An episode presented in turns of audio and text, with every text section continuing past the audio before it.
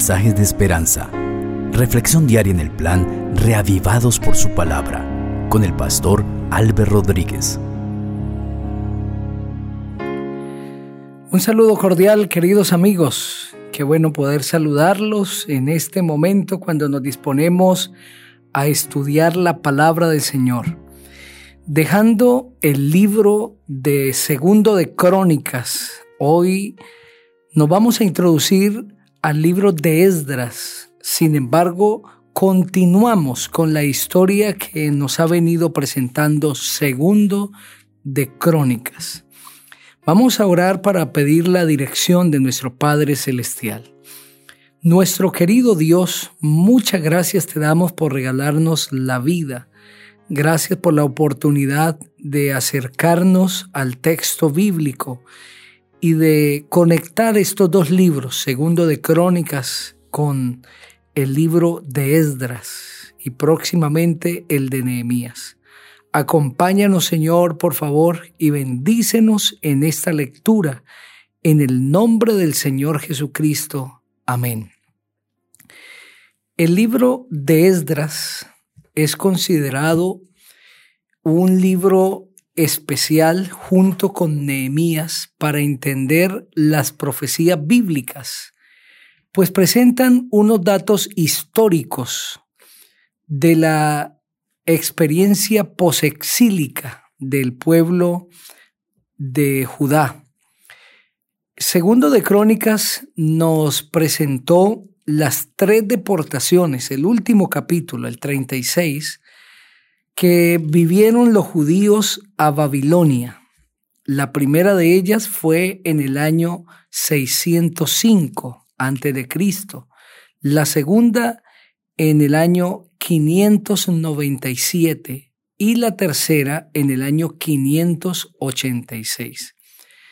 Y segundo de Crónicas se cerró con el decreto de Ciro, que es también con el mismo decreto que se va a abrir el libro de Esdras. Estos dos libros están conectados.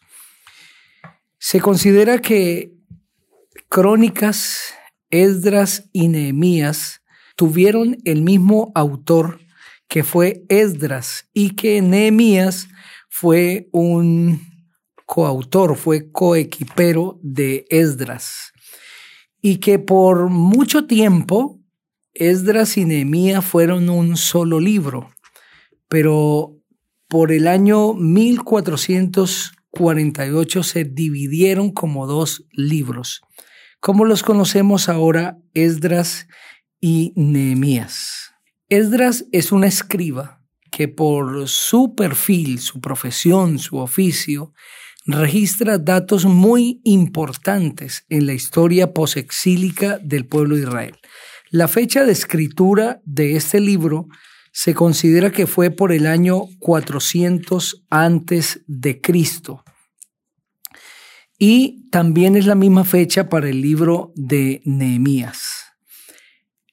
Estos libros que vamos a leer a partir de Esdras, es decir, Esdras, Nehemías y Esther, son los únicos libros que presentan la historia posexílica del pueblo Israel y que nos permiten reconstruir la historia del pueblo judío en este periodo. Esdras, como ya lo mencioné, es un escriba muy organizado en sus escritos. Y el libro de Esdras nos narra una historia muy interesante que inicia con el reinado de Ciro, es decir, por el año 537. Y junto con Nehemías van a narrar una historia hasta el año 423 antes de Cristo. Aunque vamos a encontrar algunos años de silencio en ambos libros, nos presentan datos muy interesantes durante este periodo. Podríamos decir que el tema principal del libro de Esdras es la realización del plan divino de restauración de los judíos una vez concluyen los 70 años y también entender que así como Dios usó a Esdras y a Nehemías con pocas personas y muchos obstáculos para la reconstrucción de Jerusalén y también para que se reorganizara los judíos como nación, también Dios nos puede usar a nosotros, aunque con pocas personas, para la realización de grandes planes. Vamos a leer el capítulo 1 del libro de Esdras. Así dice la palabra del Señor. Para que se cumpliera lo que el Señor había anunciado por medio de Jeremías, en el primer año del reinado de Ciro de Persia, el Señor despertó el espíritu de Ciro para que hiciera pregonar por todo su reino de palabra y por escrito lo siguiente.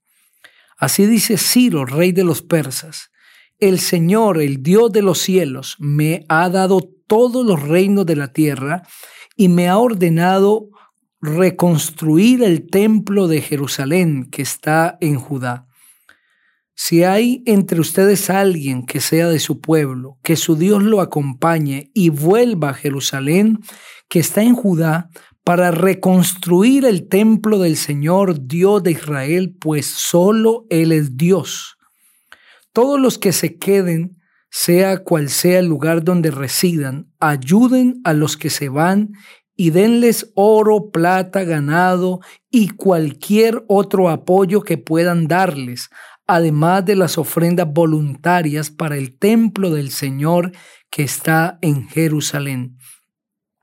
Los patriarcas de las familias de Judá y de Benjamín, los sacerdotes y los levitas, y todos aquellos en quienes Dios despertó en ellos el deseo de reconstruir el templo del Señor, se prepararon para ir a Jerusalén. Los que vivían en los alrededores les ayudaron con oro, plata, bienes y objetos de valor y ganado, además de toda clase de ofrendas voluntarias. Además, el rey Ciro ordenó sacar los utensilios que habían estado en el templo del Señor y que Nabucodonosor había sacado de Jerusalén para ponerlos en los templos de sus dioses. Mitriadates, tesorero del rey Ciro de Persia, hizo lo que el rey le mandó y entregó uno por uno los utensilios a Sedbazar, jefe de Judá. Esta es la relación de lo entregado. Treinta tazones de oro, mil tazones de plata, veintinueve cuchillos, treinta tazas de oro, cuatrocientas diez tazas de plata, mil utensilios varios, 5.400 utensilios de oro y de plata. Todo esto se llevó Sedbazar a Jerusalén con los que se fueron y que antes habían estado cautivos en Babilonia. Este es el inicio del relato de Esdras y nos presenta el decreto del rey Ciro de Persia, en el que se le da libertad al pueblo judío de regresar a Jerusalén, de volver a su tierra y de reconstruir el templo de Jerusalén. Este decreto daba libertad a los judíos de regresar. Y no solamente eso, sino que tenían el respaldo de la nación para poder llevar lo suficiente para emplearlo en la reconstrucción. Este decreto data del año 537 antes de Cristo, en el que Ciro da la libertad al pueblo judío de regresar. Sin embargo, no es el decreto que presenta Daniel 9 en el que se va no solamente a reconstruir Jerusalén, sino que se va a restituir como nación. Este es el tercer decreto, el decreto de Atarjerjes, que lo vamos a leer luego en el capítulo 7 de Esdras y que tiene su lugar en el año 457. Pero en este primer decreto, 537 antes de Cristo, ya se le da libertad a los judíos de regresar de reconstruir el templo de Jerusalén. Y no solamente esto, sino que también se les da la posibilidad de llevar recursos para tal obra y se les da el respaldo de la nación. La razón por la que Ciro da este decreto, él indica que Dios le ha ordenado reconstruir el templo de Jerusalén que está en Judá. Dios está usando a este rey Ciro de Persia para que cumpla su palabra. Dios también puede usar hoy a los mandatarios para que sean instrumentos de Él y se cumpla su santa voluntad y se pueda favorecer a su pueblo. Dios hoy nos está llamando a ser fieles a Él y debemos serlo con la confianza de que Él usará los medios necesarios para la protección de su pueblo. La razón por la que el pueblo judío ha ido a Babilonia es la infidelidad. Han aprendido grandes lecciones, por eso el Señor ahora ha decidido volver a restablecer a su pueblo en su nación, Judá. En el capítulo 2 nos vamos a encontrar con el listado de los que regresaron a Jerusalén con Zorobabel.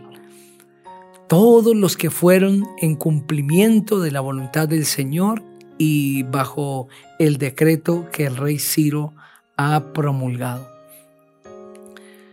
Pronto el pueblo de Dios será liberado de la esclavitud del pecado y vamos a ir al reino eterno que Dios nos tiene preparado.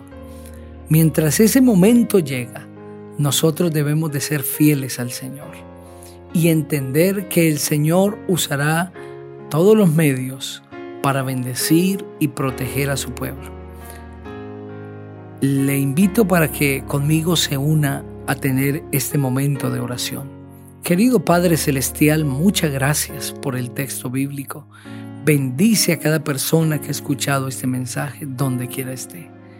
En el poderoso nombre del Señor Jesucristo. Amén. El Señor te bendiga